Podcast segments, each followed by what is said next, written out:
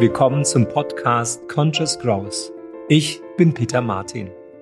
In meiner Reihe Beyond Talks spreche ich regelmäßig mit Menschen, wie wir heute schon zu einem besseren Morgen beitragen können, wie wir nachhaltiges Wachstum erzeugen und welches Bewusstsein es dafür braucht. Wir nennen es Conscious Growth. Das heutige Thema Everybody's a Genius habe ich gewählt, weil ich an die Kraft der Einzigartigkeit im Einzelnen glaube Einstein hat einmal gesagt, jeder Mensch ist ein Genie. Aber wenn man einen Fisch nach seiner Fähigkeit beurteilt, einen Baum zu erklimmen, wird er sein ganzes Leben lang glauben, er sei dumm. Somit liegt unsere Kraft, unsere Einzigartigkeit in den Mittelpunkt unseres Lebens zu rücken. Dieses Thema habe ich mit zwei unterschiedlichen Menschen besprochen, die beide eint, dass sie Menschen bei ihrer persönlichen Entwicklung begleitet haben. In unserer ersten Folge freue ich mich sehr auf Professor Dr. Ottmar Schneck. Er ist Ökonom, war einst jüngster Professor Baden-Württembergs und ist heute Rektor und Geschäftsführer von Deutschlands beliebtester Fernhochschule, der SRH Mobile University. Über die Jahre hat er zigtausende Menschen befähigt, sich erfolgreich in unterschiedlichen Gebieten zu bilden und ein Studium zu absolvieren. Herzlich willkommen, lieber Professor Dr. Ottmar Schneck.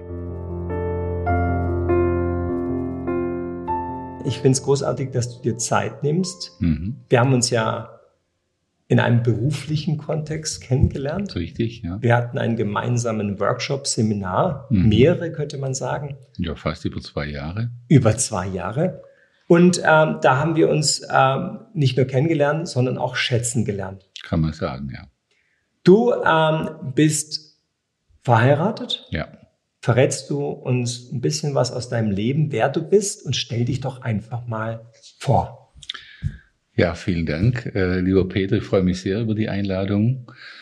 Äh, du hast ja schon gesagt, Ottmar Schneck. Äh, rein beruflich haben wir uns ja über die SAH kennengelernt, wo du die Marke entwickelt hast und ich als Rektor und Geschäftsführer der SRH Fernhochschule Teil dieses Prozesses war, auch sehr viel lernen durfte. Ja, vielleicht hört man es ja sogar, dass ich Schwabe bin, fangen wir mal so an, verheiratet, glücklich verheiratet, mhm. habe drei erwachsene Kinder, die alle über 30 sind und mitten im Leben und ich stolz auf die bin und inzwischen auch stolz auf einen Enkel bin.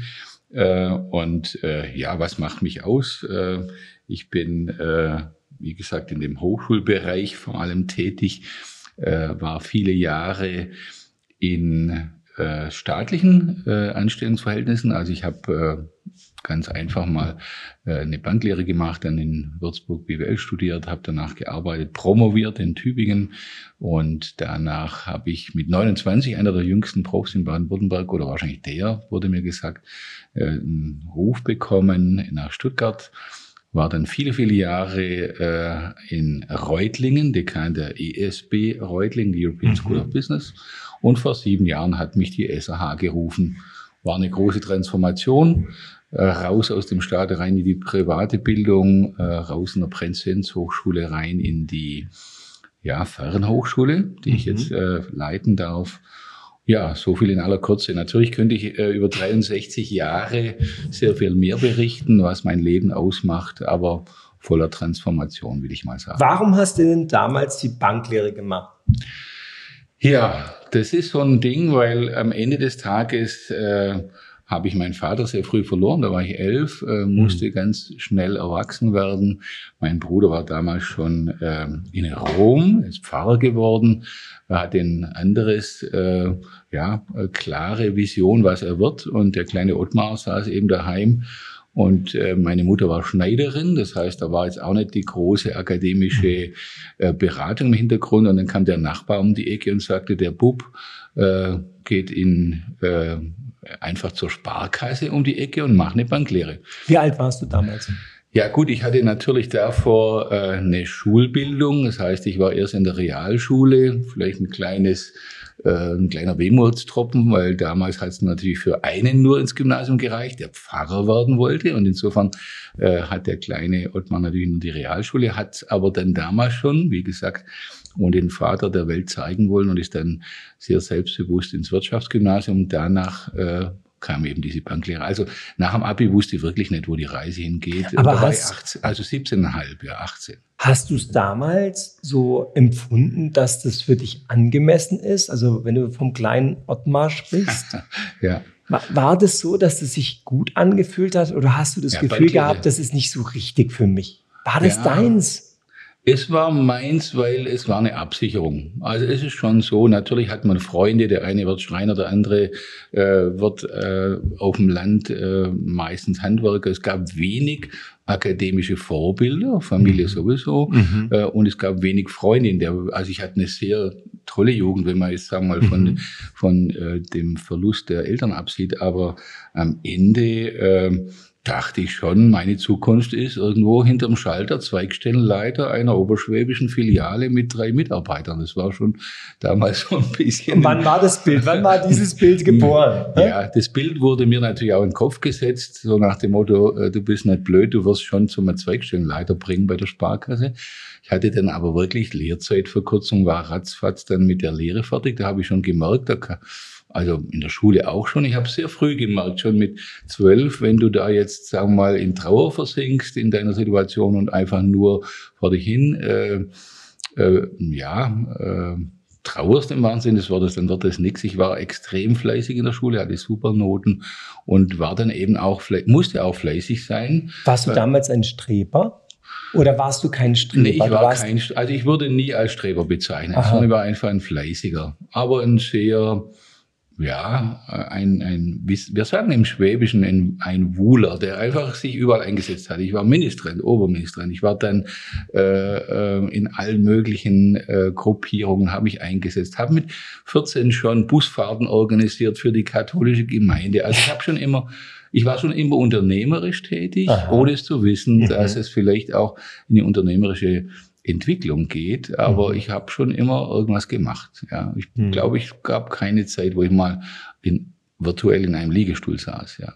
Hattest du dir damals schon vorstellen können, irgendwann mal Rektor zu sein der beliebtesten Mobile University Deutschlands? Ja, Gab es da einen Traum? Gab es so einen Traum, so ein, ja. weißt du, so ein irgendwie so ein Also damals nicht. Moment. Mit 18 bin ich stolz gewesen, einfach eine Banklehre zu machen. Bei damals gab es keine Bankenkrise. Damals war das ein gesicherter, angesehener Beruf. Ja, damals war ich der im Dorf, der mit dem Anzug morgens aus aus dem Haus ging äh, und mit 18 dann natürlich die Krawatte binden konnte. Es war eine tolle Zeit. Äh, mhm. Heute würden meine Kinder sagen, eine geile Zeit, äh, wenn man schon äh, Anerkennung hatte. Mhm. Äh, nach, also in der Zeit habe ich schnell gemerkt, das kann es nicht sein, ich muss noch studieren, mhm. obwohl es, wie gesagt, da auch keine Vorbilder gab, wo und wie und was. Und dann habe ich, wie oft im Leben, dann einfach wieder ein, bin ich einem Engel begegnet. Äh, das war, der erste war eben dieser Nachbar, der zweite war dann meine Frau, die ich da kennenlernen durfte. Und In welchem dann, Alter hast du deine Frau kennengelernt? Die habe ich mit äh, 20 kennengelernt. Da war ich dann stolzer Besitzer, weil ich gearbeitet, ich habe nebenher noch neben der Banklehre ordentlich gearbeitet. Mhm. Ich habe äh, abends das ein oder andere gemacht, nämlich gezaubert. Das ist so meine zweite Karriere. Ich habe richtig Geld verdient damals und konnte mir. Du bist Zauberer. Du bist Zauberer. ja, bis heute, ja. Oh, wow. Also, das mhm. heißt, äh, was, ist dein Liebling, was ist dein Lieblingstrick? Du, du hast es sicher. Nein, aber manche haben ja Kartentricks. Was, was, nee. wo bist du?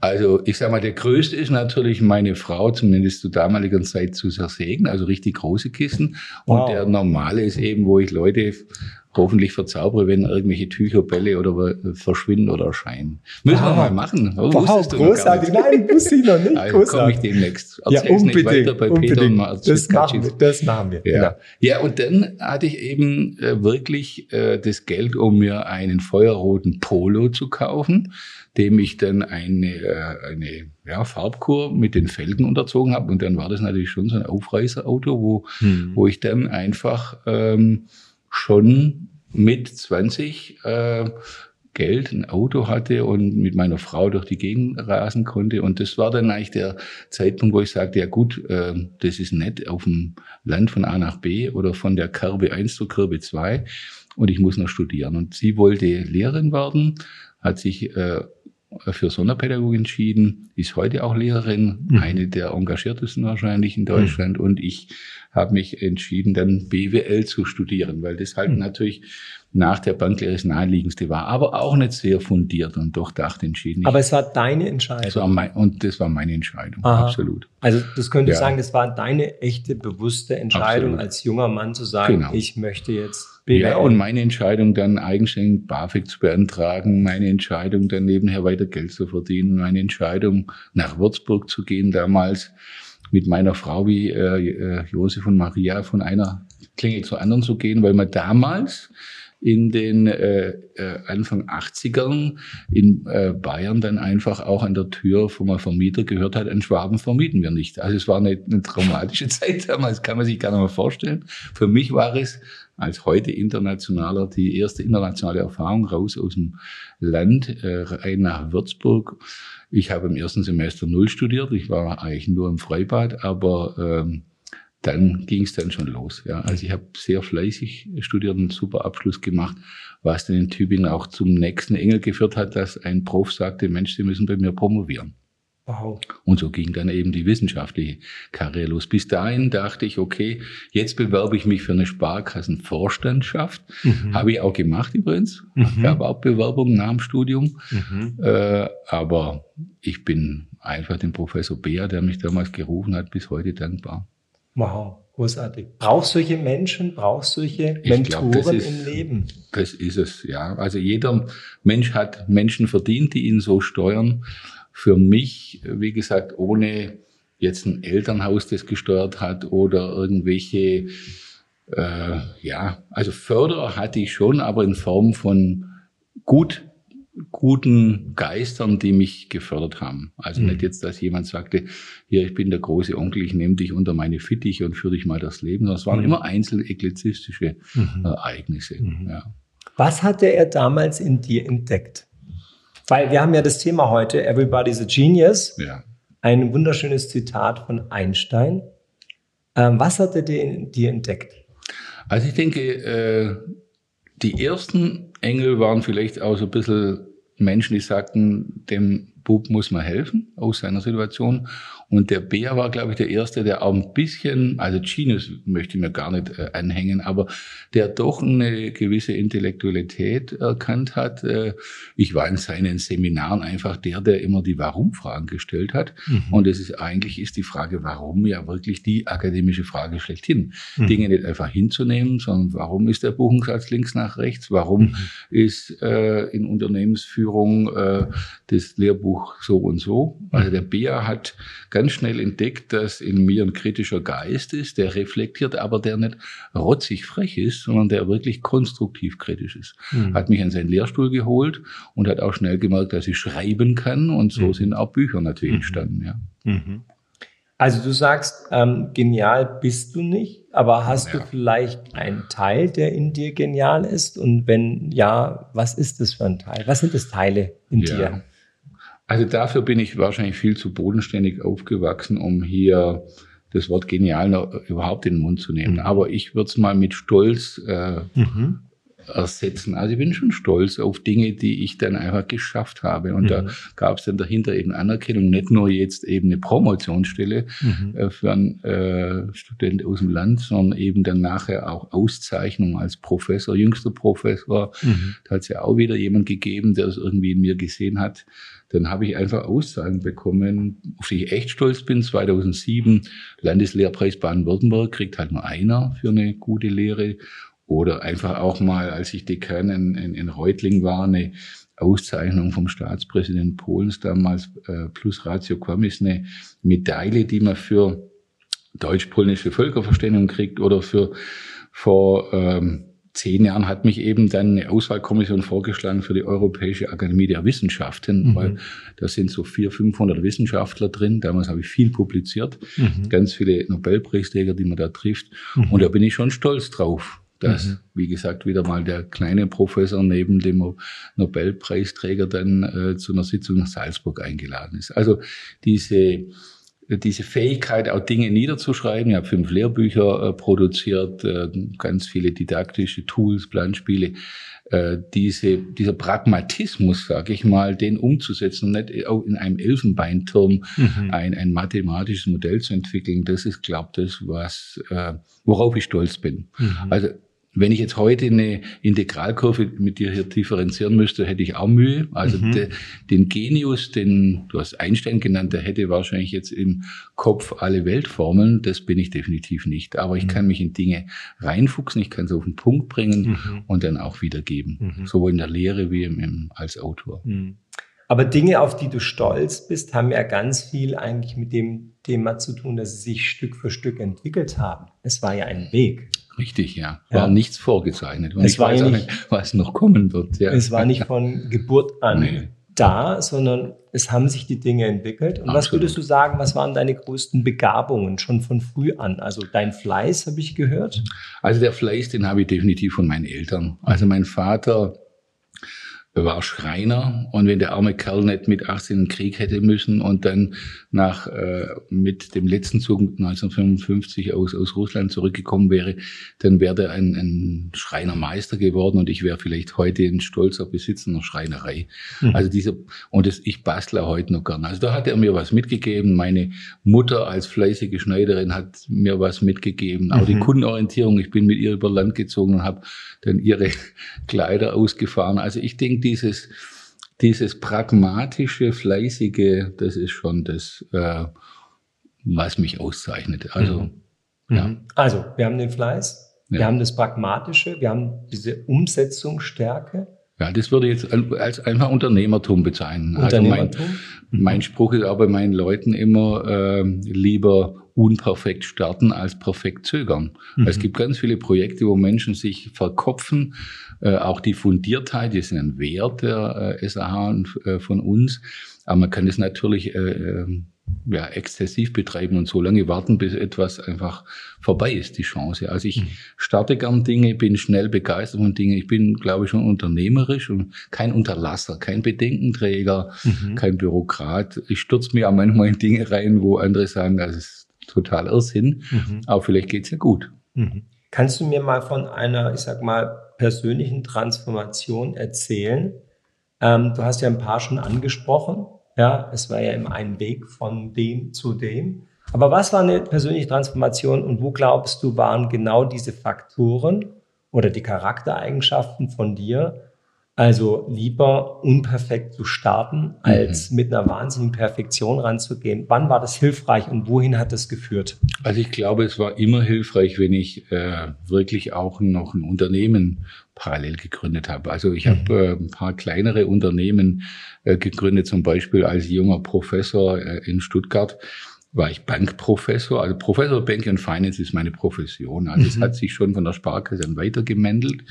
Äh, und damals gab's, äh, wissen viele heute nicht mehr, Basel 2, das heißt, mhm. diese Bankenregulatorik mhm. wurde ja 2000 rum äh, eingeführt. Äh, man hat das Thema Rating hochgepusht und ich habe dann einfach als junger äh, Bankprofessor gedacht, ja, dann gründe doch eine Ratingagentur. Also es ist eigentlich verrückt, wenn man sieht, dass Standard Poor's, Moody's, Fitch, äh, die großen amerikanischen, warum machst du das nicht selber? Und es hat geklappt. Also wir haben eine Professor Dr. Schneck Rating GmbH gegründet. Ich mit einem Absolventen, dem Paul Morgenthaler, der das dann mitgemacht hat und das Ding ist durch die Decke. Wir haben am Ende Rating Software verkauft an über 3000 Unternehmen. Wir haben Rating äh, in der Rating Akademie über 400 Rating Analysten ausgebildet.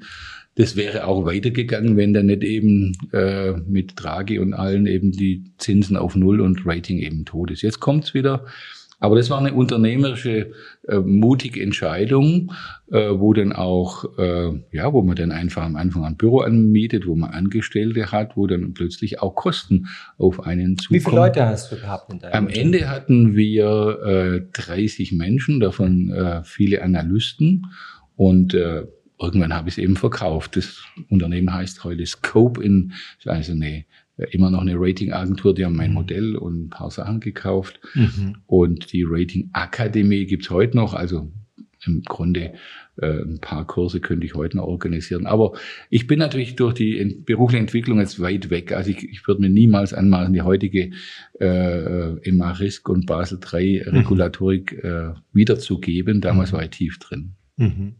Also es gibt ja Konstanten in deinem Leben, das Unternehmerische, Genau. Schon als damals als Zauberer, ja, während genau. der Ausbildung. Ich ja, meine, das genau. ist unternehmerisch. Es ist tun, es ist machen, äh, und es ist imaginieren, es ist imaginieren, ja, genau. oder? Wenn so. alles nicht klappt, ist bis heute noch eine Sicherheit. Ihr habt einen Keller voller Zeug.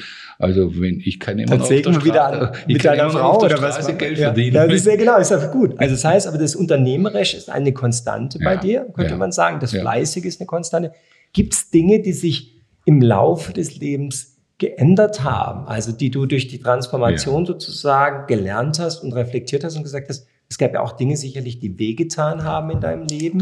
Ja. Welche Dinge haben sich bei dir von, ich sag mal, deiner Grundhaltung, von deinen Werten vielleicht nochmal geformt, geändert? Was? Also du hast gerade ein Wort genommen, äh, reflektiert. Also ich glaube, die Reflexion kam schon noch dazu. Also die, am Anfang, sage ich mal, der trotzige Mut ist trotzdem zu schaffen in dem ersten Teil meines Lebens. Dann der freche Mut, auch als junger Prof noch. Ich war auch beraterisch unterwegs und im Nachhinein muss ich sagen, ich habe äh, mit 29 äh, äh, den Mut gehabt, den, den Vorstand der Sparkassenversicherung Dresden zu beraten. Ein tolles Projekt. Im Nachhinein verrückt, wie man mit so als junger Kerl mit drei, drei Folien und drei Skripten das machen kann. Also diese, dieser vielleicht auch verwegene Mut ist, glaube ich, mit der Zeit zu einem reflektierten Mut geworden. Ich bin immer noch sehr mutig, aber ich kann auch heute reflektieren und sagen, naja, pass mal auf. Oder sei vielleicht auch, äh, ja, ein bisschen dankbarer für das, was schon da. Also vielleicht kommt neben dem, was du jetzt zusammengefasst hast, dem Unternehmerischen und dem Fleiß eine große Dankbarkeit. Aber schon seit vielen Jahren auch dankbar für Gesundheit, weil in der Zeit gab es auch mal ein paar äh, kardiologische Themen mhm. und dann ist einfach, ist man froh, wenn man dann einfach doch noch da ist, ja. Mhm. Kann man als Angestellter unternehmerisch sein? Also ich habe es äh, hingekriegt und bin dankbar, dass sowohl die Hochschule Reutling das ermöglicht hat. Damals als mhm. Beamter war das einfach eine Nebentätigkeit, die mir ermöglicht wurde. Es hätte auch doof äh, Battles als Rektoren geben können, die mir es nicht genehmigt haben. Ich war also froh. Mhm. Und zum Zweiten äh, glaube ich, dass es bis heute möglich ist. Also ich bin als Angestellter unternehmerisch jetzt mhm. äh, in, in der SAH Fernhochschule, weil ich muss ich kümmere mich um meine 250 äh, Menschen und muss ja auch gucken, dass die Löhne da reinkommen. Und das macht, das erfüllt einem auch, dass man was bewegt. Hm, sehr schön. Jetzt sprichst du von Dankbarkeit. Ich glaube, dass Dankbarkeit äh, etwas ganz Großes bedeutet im Leben, also auch ein großer Treiber ist im Leben der Exakt. Entwicklung. Ja. So, wie erlebst du deine Dankbarkeit? Wie wird dir Dankbarkeit bewusst? Gibt es bei dir sowas wie der Moment, wo du dir das klar machst, wo du reflektierst und dann diese Dankbarkeit für dich nochmal so richtig erleben kannst? Oder was ist es? Dankbarkeit, ja. Idee? Was ist Dankbarkeit? Dankbarkeit hat wie alles, was ich bisher sagte, immer mit Menschen zu tun. Mhm. Also wenn ich jetzt vom Persönlichen ausgehen, äh, ich weiß nicht, ob ich heute Abend, wenn ich heimkomme, noch meine Frau sehe, aber wenn ich sehe, bin ich einfach dankbar, nehmen wir uns in den Arm und sagen, toll, dass wir uns haben. Und ja, aus schön. dieser persönlichen Dankbarkeit heraus, auch mit meinen Kindern, äh, gibt es schon viel Erfüllung. Und dann habe ich einfach um mich herum tolle Menschen, meine zwei Prorektoren, äh, weitere äh, zwei, drei, äh, meine Ressortleitenden in der Hochschule, wo ich einfach sage, wow, äh, welches Glück habe ich hier mit diesen Menschen diese Hochschule gestalten zu können. Also es macht sich an Menschen äh, klar und jetzt nicht an Sachen oder Ereignissen oder Dat, ein Datum. Mhm. Spürt man deine Dankbarkeit? Also du sagst es zu deiner Frau, sie wird es auf jeden Fall spüren. Du ja. nimmst sie in den Arm, du genau. schaust sie an, du strahlst sie an. Ja, ja. Woran werden es die anderen erkennen? Ich hoffe, dass es die anderen äh, in meiner Hochschule, im Umfeld von meinen Ehrenämtern, wo ich äh, tätig bin, aber auch ein paar äh, noch Stiftungen oder in, in, ja, wo ich einfach ehrenamtlich als Stiftungsrat tätig bin, dass die Menschen merken, dass ich durch das, was ich sage, ausstrahle, einfach auch diese Dankbarkeit weitergebe. Hm. Also man könnte ja auch ich sagen. Hoffe, du magst es auch, dass ich dankbar bin, heute da zu sein. Ja, sehr, sehr, sehr, sehr, sehr. Ja, auch ich bin sehr dankbar über unsere schöne Beziehung, die wir ja. mittlerweile haben miteinander. Ja. So, ähm, ja, das spüre ich. Du hast vollkommen recht. Ähm, gleichwohl bist du ja auch ein Mensch, der eine starke Autorität ausstrahlt. Ja. Man könnte sagen, ein Souverän ist. Und man hat schon sehr, sehr viel Respekt vor dir. Okay. So, weißt du das? Hast du schon mal gehört? Also es gibt schon Momente, wo man mir das sagt und äh, wenn ich den Eindruck habe, also jetzt bin ich einfach auch äh, mit 63 älter als meine Azubis, aber ich merke natürlich schon, wenn ich durchs Hochschulgebäude gehe, dass so äh, junge Menschen mit äh, 17, 18, die gerade eine Lehre bei uns machen, äh, anders wahrscheinlich auf den Rektor gucken wie auf die Mitarbeiterin und da versuche ich schon durch sehr viel Empathie und sehr viel Entgegenkommen auch diese, zumindest eine Distanz zu äh, reduzieren.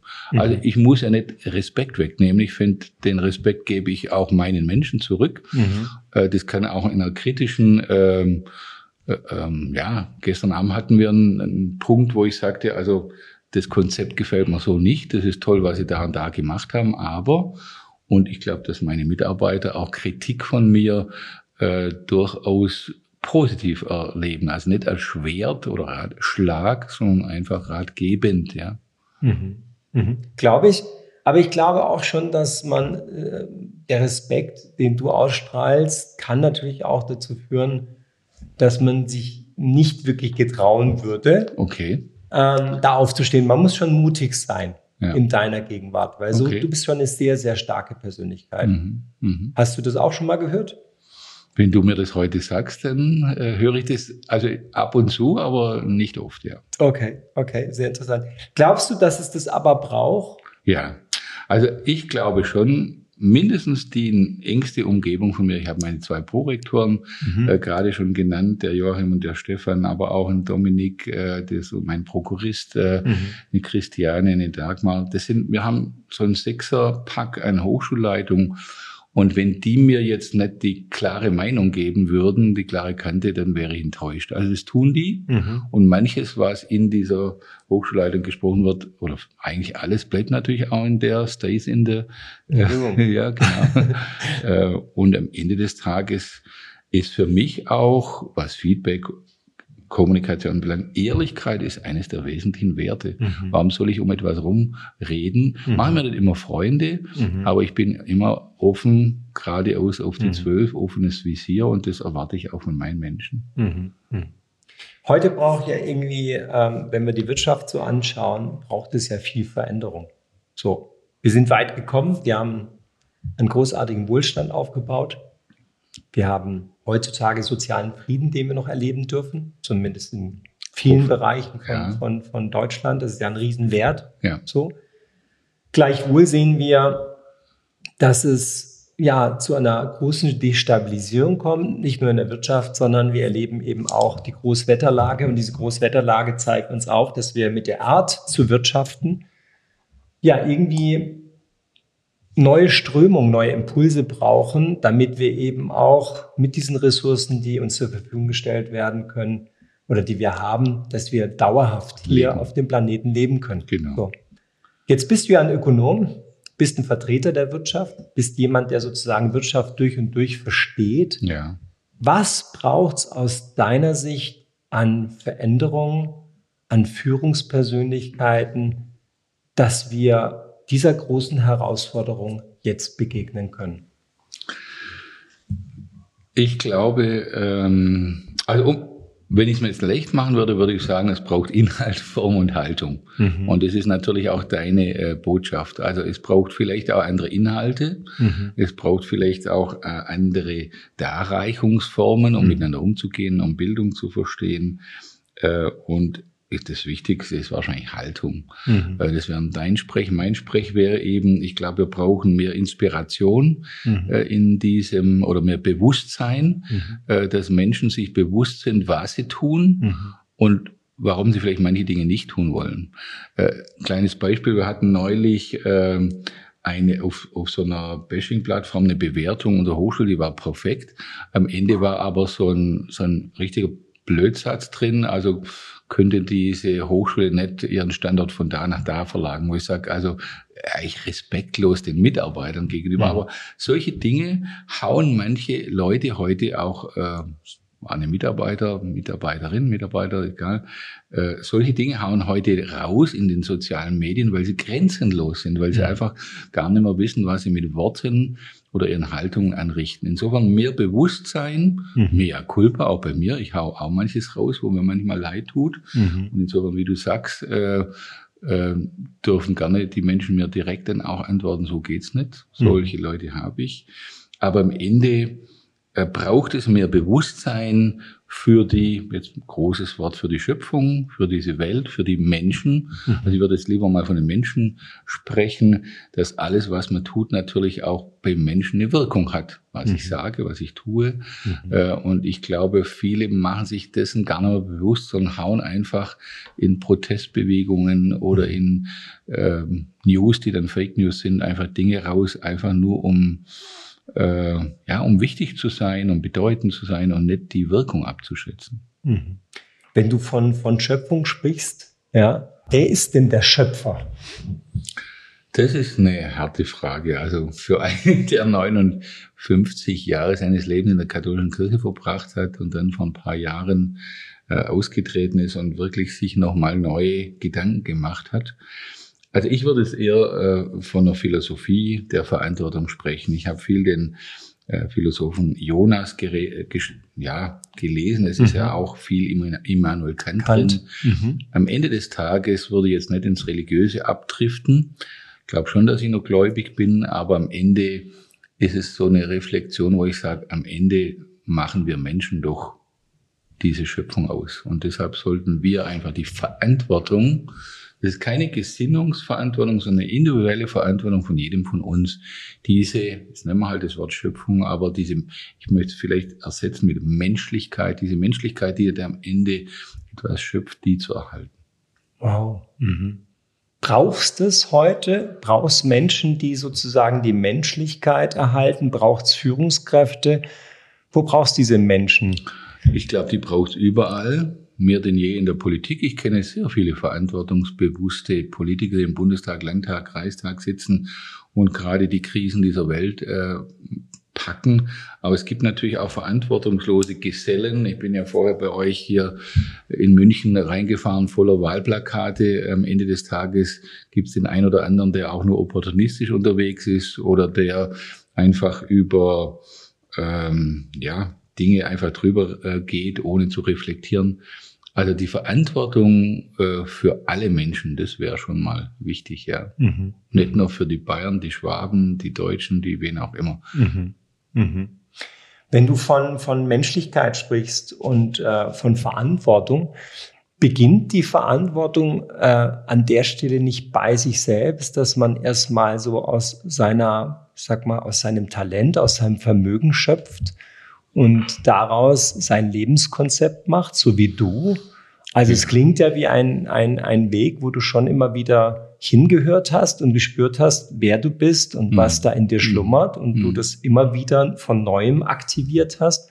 Glaubst du, dass diese Verantwortung also bei dem Einzelnen beginnt? ich möchte nicht von jedem das Gleiche erwarten. Also man mhm. hat ja auch vielleicht eine Berufung. Also immerhin hat mich jemand mal als Professor berufen, da ist ja das Wort noch üblich. Mhm. Oder haben mich eben manche guten Geister vom Nachbar bis hin zum äh, oder vom Grundschullehrer bis hin eben zum zum akademischen äh, Doktorvater auch gerufen.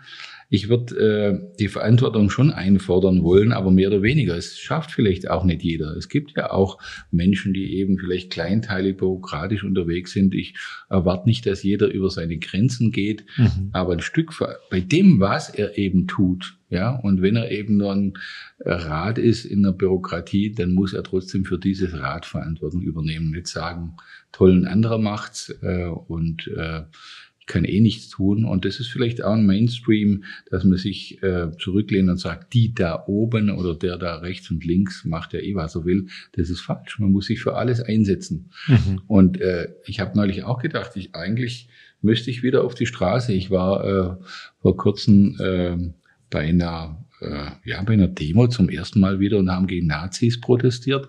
Das muss man viel öfters machen. Also ich denke, äh, wir sind aufgerufen, Und jetzt sind wir wieder bei dem politischen Thema, diese Demokratie zu retten, diese Welt mhm. zu retten.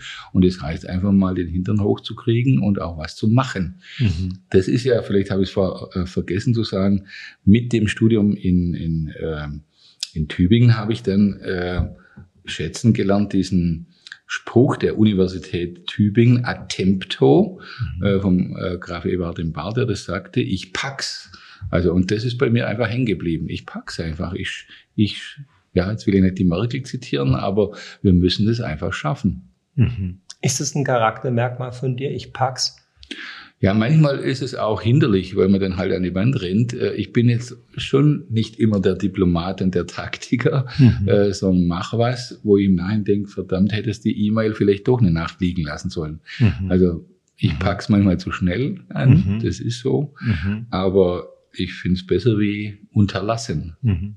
Du hast ja ein, eine neue äh, Kategorie geprägt, ja, es gibt ja proaktiv und es gibt schnecktief. Ah, was? Ja, und okay. äh, schnecktief ist eine völlig neue Kategorie und wir wollen sie jetzt gemeinsam nochmal so am Schluss unseres äh, Podcasts, unseres Gesprächs äh, nochmal gemeinsam definieren. Was ist denn sozusagen deine Einzigartigkeit? Mhm. Wie definiert sich dieser Schnecktief, wenn wir mal überlegen, welche Eigenschaften hat hast du? Welche Eigenschaften haben dir durchs Leben geholfen?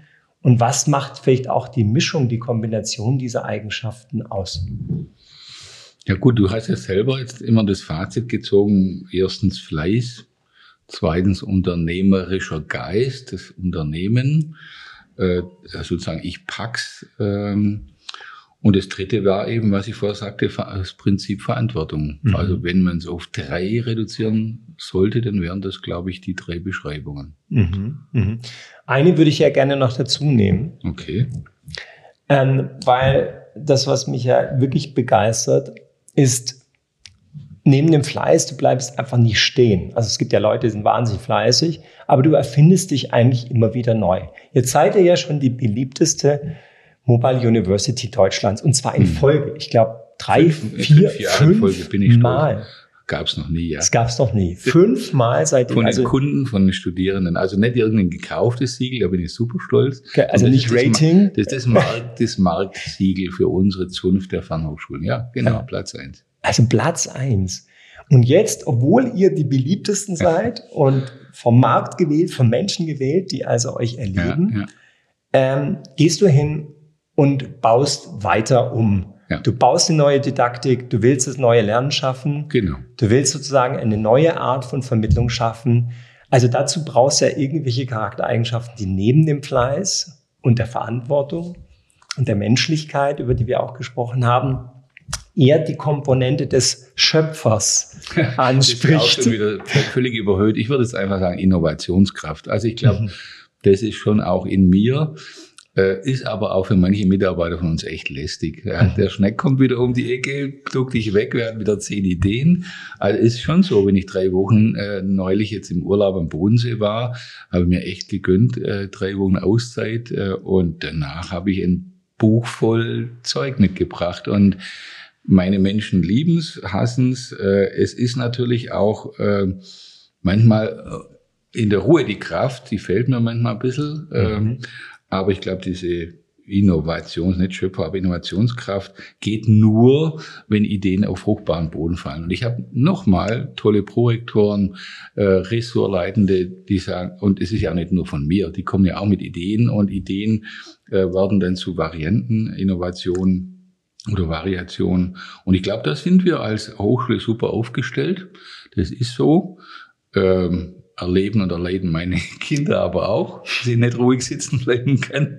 Äh, und am Ende äh, schaffen wir das Fernstudium neu. Wir erfinden es einfach neu. Bisher war Fernstudium, wenn ich die zwei Minuten nur hätte, äh, einfach, sage ich mal, eine interaktive Lernform. Interaktiv, vor 20 Jahren war es einfach Versenden von Papierstudienbriefen mhm. äh, oder dann Videos. Heute ist es einfach äh, der Wunsch von Menschen, sehr granular, modular in Baukästen zu studieren, weil die Menschen auch keine Zeit mehr haben. Meine Menschen sind zwischen 25 und 50 Berufstätige, die gar nicht die Zeit haben, einen Beruf, Familie, Handicap oder Spitzensport jetzt einfach von morgens neun bis abends 18 Uhr an der Uni zu sitzen. Deshalb brauchen die kleine Nuggets. Wir nennen das Micro-Credentials. Und äh, da haben wir einfach in jedem Modul unserer 60 Studiengänge 15 kleine Credentials. Das kann Podcast sein, für den, der im Auto gerne was hört. Das kann Video sein, für den, der abends gerne neben Tatort noch Buchhaltung auf Video sieht. Das kann ein, äh, eine Diskussion sein. Das kann auch eine Online-Live-Vorlesung sein. Es gibt ganz viele Formate, wie man lernen kann. Es ist ja nicht nur so, dass man, heu, dass man nur noch hört. Man muss sehen, wir haben nur noch das Geruchslernen haben wir nicht erfunden, aber mhm. alle anderen Sinne sprechen wir an. Mit mhm. ganz vielen Varianten an kleinen Nuggets. Und das äh, wird, glaube ich, auch die Bildungslandschaft revolutionieren. Kommen wir nächstes Jahr raus. Jetzt ist halt schon im Podcast drin, aber äh, ich sage mal so, wir erfinden jetzt die Welt nicht revolutionär neu, sondern wir packen das, was es technisch gibt, inklusive KI, gestützte Lernmanagementsysteme, also wo du, wo ich einfach weiß, aha, heute Nacht hat der Peter Martin Buchhaltung 1 gemacht, da könnte er morgen Buchhaltung 2 machen. Wir schlagen ihm was vor, wie bei Netflix, wer das sieht, sieht auch jenes. Also es wird ganz viel interaktiv, aktiv sein. Mhm. Und ich bin stolz, in einer Hochschule zu sein, die Träume erfüllt.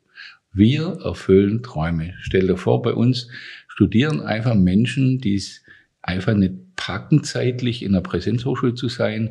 Viele Spitzensportler. Mhm. Der Robert Gosens hat neulich seinen Abschluss gemacht, ist uns super dankbar in seinem, in seinem Memoir, mhm. in seinem Buch, das er geschrieben hat, weil er einfach neben Training her studieren konnte. Großartig. Äh, der Bundeswehroffizier, der so traurig es ist, eben in El Sharif irgendwo sitzt und die, Ze die Zeit nutzt, wenn er gerade nicht Dienst mhm. hat, die Kinderkrankenschwester mit drei Kindern, wenn die abends im Bett sind, noch sagt, komm, jetzt hau ich mir noch äh, ein Podcast vom Professor Marki Wirtschaftspsychologie rein. Das heißt, das sind alles Menschen, die haben Träume, einfach in ihrem sehr komplexen Leben noch Bildung unterzubringen. Und das ist, es gibt nichts Schöneres, als Rektor so einer Hochschule zu sein. Sehr wunderbar. Und da kommen wir nämlich genau zum Punkt. Ähm, du sprichst also über Innovation. Ich habe über Schöpfung gesprochen. Was dich halt auch ausmacht, ist so eine Art von Bescheidenheit und Bodenständigkeit, die Dinge lieber kleiner zu machen, aber sie mit sehr viel Inhalt zu füllen. Also bist du auf jeden Fall für mich jemand, wenn ich dich beschreiben darf, als ein Mensch, der tatsächlich gesagt, getan lebt mhm. und dann lieber gerne übererfüllt, als an der Stelle zu enttäuschen. Mhm. Also ich glaube, das sind ganz viele Faktoren, die es auch braucht jetzt in den, ja, jetzt doch wichtigen Zeiten der Transformation. Ja. Ja. Es braucht das Anpacken, es braucht den Mut, es braucht letzten Endes aber auch die Demut und die Bescheidenheit und vor allem so eine ganz schöne Komponente, über die wir heute gesprochen haben, nämlich die Menschlichkeit. Mhm. Was willst du denn uns und jedem, ähm, der vorhat, äh, aus sich und seinem Leben ähm, ja ein erfülltes Leben zu machen, noch mitgeben? Also neben dem Thema, dass wir verstanden haben, wir können eigentlich immer weiter lernen, wir können uns auch den Traum erfüllen. Ja dass wir selbst wachsen dürfen, persönlich wachsen dürfen durch Bildung. Ja. Was willst du denen noch mitgeben? Was ist sozusagen dein Impuls, ähm, dass Menschen, die uns heute zuhören, irgendwie ja hilft, ein großartiges Leben zu führen.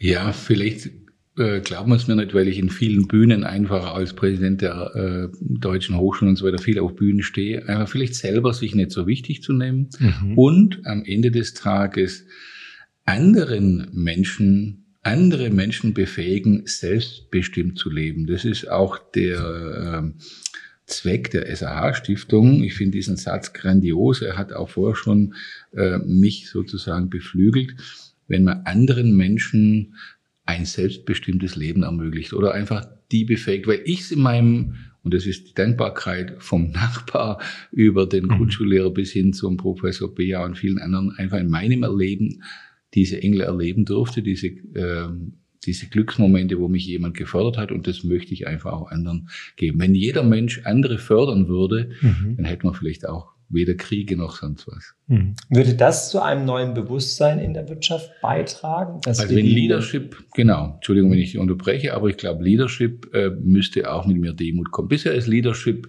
inklusive auch noch unser Studienmaterial im Moment so, ja, wir sind aus den 70er Jahren weg, wo es Chaka war, sozusagen. Mhm ich möchte auch keine Namen nennen, die irgendwelche Karstadt-Karrieren äh, so, oder Firmen äh, zunichte gemacht haben, aber da gab es ja Manager-Typen, die einfach dann mit dem Heli eingeflogen, große Sprüche und dann äh, äh Fly in, Shit on Table, Fly out.